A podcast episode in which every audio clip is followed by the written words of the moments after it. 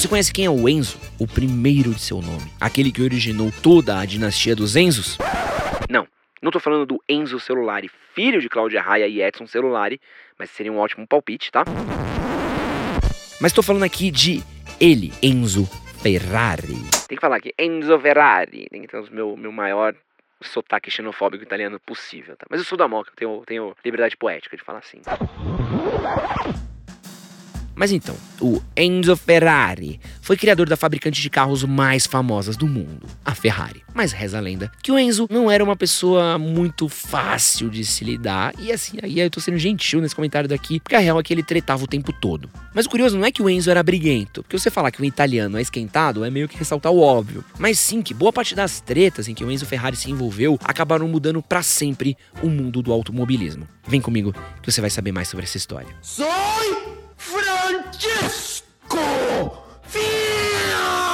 Sejam bem-vindos a mais um Wikipod, o seu podcast biográfico com histórias incríveis. Eu sou Edson Castro e eu falo diretamente da Pod 360. E se você tem um amigo que é fã de carros ou é viciado em ver as melhores tretas do Theo Becker na Fazenda, compartilha com ele esse episódio de hoje que eu tenho certeza que ele vai gostar. E eu gostei muito da comparação do Enzo Ferrari com o Theo Becker aqui, ó. Parabéns.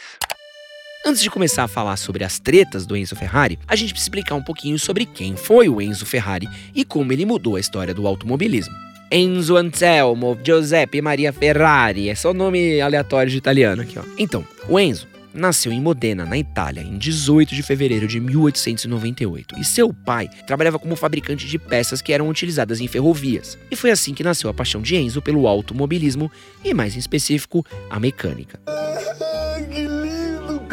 Ele começou a trabalhar como mecânico até que ele foi convocado para lutar na Primeira Guerra Mundial. Porém, ele acabou não ficando muito tempo no conflito, já que ele foi obrigado a voltar para casa antes do fim da guerra porque ele estava doente demais. E foi a partir de 1919 que ele começou a trabalhar como mecânico de carros. E não demorou muito tempo para ele começar a ser piloto dos seus próprios carros.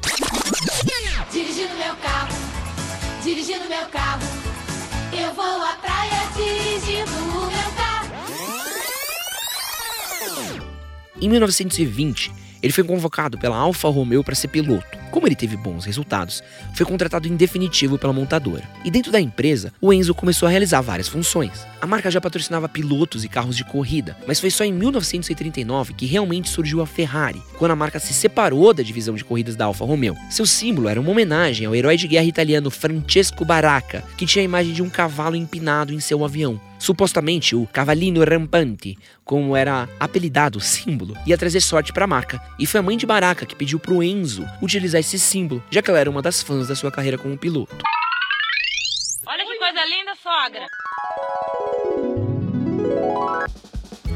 O primeiro carro da Ferrari foi construído em 1946, chamado a 125S. Ele foi feito exclusivamente para corridas e chegava a incríveis 155 km por hora. O modelo já iniciou seu ciclo nas pistas de corrida com muita sorte, já que a estreia do modelo foi marcada pela vitória no Grande Prêmio de Roma de 1947. Já o primeiro carro de rua lançado pela marca foi o 166 Inter, lançado em 1948. E um fato curioso sobre o Enzo Ferrari é que é praticamente impossível da gente falar da história da Fórmula 1 sem mencionar o nome dele. Quando o Campeonato Mundial de Fórmula 1 foi criado em 1950, ele logo tratou de escrever dois carros da Ferrari na segunda corrida do campeonato, o GP de Mônaco. Mas a primeira temporada da Fórmula 1 não foi tão boa para a Ferrari, já que quem foi campeão foi o italiano Giuseppe Farina, piloto da Alfa Romeo. Eu vou falar todos os nomes de italiano com esse sotaque aqui de Mario Bros, tá? Já tô avisando. It's me, Mario. A temporada seguinte foi bem mais vitoriosa para a Ferrari. A equipe já era considerada uma das mais fortes do campeonato e conseguiu a primeira vitória de sua história. Isso aconteceu em Silverstone, na Inglaterra, quando um argentino, José Frolian Gonzalez, ocupou o lugar mais alto do pódio. Os dois GPs seguintes também foram conquistados pela Ferrari, mas dessa vez pelo piloto italiano Alberto Ascari. Ele foi tão bem que acabou terminando o campeonato na segunda posição, atrás apenas do argentino Juan Manuel Fangio, da Alfa Romeo. E ó, aproveitando que a gente tá falando de tretas e carros, eu quero indicar um episódio que foi feito sobre medida para você, que é o episódio 79, que conta a relação entre o Fusca e o nazismo. Dá uma conferida aí que a coisa é bizarra. Deixa o seu gostei, deixa o seu gostei. O primeiro título da Cavalino Rampante veio em 1952 com o queridíssimo Alberto Ascari. Ele foi dominante em quase toda a temporada, mostrando a superioridade e qualidade dos carros da Ferrari. Desde então, a Ferrari se tornou a escuderia mais tradicional da Fórmula 1. Foram incríveis 15 títulos de campeonato mundial de pilotos e 16 vezes o campeonato mundial de construtores. Foram mais de 200 vitórias em GPs e mais de 700 pódios em toda a história da montadora. Esses números absurdos fazem a Ferrari ser de longe a escuderia de maior sucesso do campeonato. Seria basicamente aí o Real Madrid dos carros. Um homem, uma máquina, uma besta enjaulada com ódio. Mas a vida do Enzo Ferrari não era só alegria. Em 1956, ele testemunhou a morte de seu filho, Gino, que tinha apenas 24 anos. Ele morreu por conta de distrofia muscular progressiva. Para simbolizar o seu luto, Enzo começou a usar óculos escuros o tempo todo, o que acabou se tornando sua marca registrada. Olha o estilo do homem. Olha o estilo da mulher. Agora que a gente já sabe da história de vida e obra de Enzo Ferrari, vamos falar da parte boa do episódio, que é treta. Eu estou sentindo uma treta. E olha, treta não é o que faltava, porque o polêmico criador da Ferrari era especialista em comprar umas tretinhas por aí. Para começar, eu vou falar como o Enzo Ferrari conseguiu deixar um cara tão irritado, mas tão irritado, que ele acabou criando a maior concorrente da Ferrari por causa disso. Tô imaginando esse episódio inteiro ao som de Terra Nostra. Puta merda, você é zoeiro mesmo, hein, cara? Ferruccio Lamborghini era um homem que teve uma história de vida muito parecida com Enzo. Ele nasceu em uma família humilde e lutou muito para chegar no topo. Só que ao invés de construir carros, ele ficou rico construindo tratores. Quando Ferruccio já era um nome bem famoso na Itália, ele decidiu começar a comprar carros de luxo como uma forma de hobby. E é óbvio, como quem gosta de carros de luxo, uma das suas marcas favoritas era a Ferrari. Ele gostava muito dos carros da construtora, mas sempre tinha problemas com a embreagem e considerava o interior do veículo simples demais para um carro que custava tão caro. Assim, ele sempre mandava o carro para conserto na fábrica da Ferrari e não gostou do tratamento que ele recebia, já que os mecânicos nunca deixavam ele acompanhar o processo de perto. Como ele entendia de mecânica, o Lamborghini resolveu arrumar o carro sozinho e acabou descobrindo que a sua Ferrari tinha uma transmissão muito comum para ser um carro de luxo, era uma transmissão de um carro simples. Irritado, ele resolveu reclamar com o dono da marca, o próprio Enzo Ferrari. E como o Enzo ah, não gostava de engolir sapo, Lamborghini teve que ouvir umas coisas aí no mínimo desagradáveis. E reza a lenda que o Enzo disse que o Lamborghini sabia dirigir tratores, mas não conseguia dirigir uma Ferrari. E aí, ele mandou um Lamborghini construir um carro com as suas próprias peças de trator. Tá com cara de bravo, tá? Com cara de bravo, tá nervoso, tá? E foi exatamente o que o Ferruccio resolveu fazer. Puto da cara com Enzo Ferrari, o Ferruccio Lamborghini resolveu montar os seus próprios carros. E em 1964, os primeiros veículos da Lamborghini começaram a chegar no mercado, sendo liderados aí pelo queridíssimo 350 GT. E isso deu início a uma rixa que existe até hoje entre as duas marcas. Ou seja, por, por, por causa de uma discussão, o Enzo Ferrari acabou dando origem ao seu maior concorrente. E agora vamos falar da treta com a Ford, que não é exatamente uma concorrente da Ferrari, já que o foco da empresa são carros populares e não modelos de luxo. Mas isso não quer dizer que a história não é boa também. Se você já assistiu ao filme Ford vs Ferrari, já sabe muito bem o que rolou nessa treta. E fica aqui inclusive a minha indicação, porque o filme é muito bom, até para quem não gosta de automobilismo. Mas vamos aos fatos. A Ferrari não estava num momento muito bom, já que a treta com Lamborghini tinha acabado de acontecer e a marca precisava urgentemente de mais recursos para continuar no jogo ali do mercado de carro de luxo, de corrida e etc. Já na Ford, o clima era o oposto. A marca ia muito bem, mas queria deixar de lado a imagem de produtora em massa de carros para ter algo mais esportivo, um mercado no qual ela nunca tinha apostado. O Mustang, que foi lançado em 1964, era o símbolo dessa mudança na marca, mas a Ford queria mais. Eles queriam disputar corridas de elite e provar que os carros da Ford tinham sim uma qualidade de ponta. E para ter sucesso nesse ramo, era mais fácil adquirir uma empresa que já tivesse tradição no meio e que pudesse ajudar a Ford a chegar no topo mais rápido. E a Ferrari era a empresa perfeita para ajudar os americanos nessa transição, mas eles precisavam antes convencer Enzo Ferrari de que esse era o caminho. E vocês já perceberam que o Enzo não era uma pessoa muito fácil. Chato pra caralho, por isso. E já dá pra entender os rumos que essa conversa tomou. As coisas no começo iam bem, com a Ferrari ali meio que aceitando um acordo, dando corda, a Ford começando a fazer seu planejamento, já começando a planejar os próximos passos, tudo muito bonitinho, até que de última hora o Enzo Ferrari resolveu mudar de ideia e disse não pros negócios, melando aí uma estratégia gigantesca que a Ford estava construindo, o que deixou, bem, deixou o pessoal da Ford puto da cara.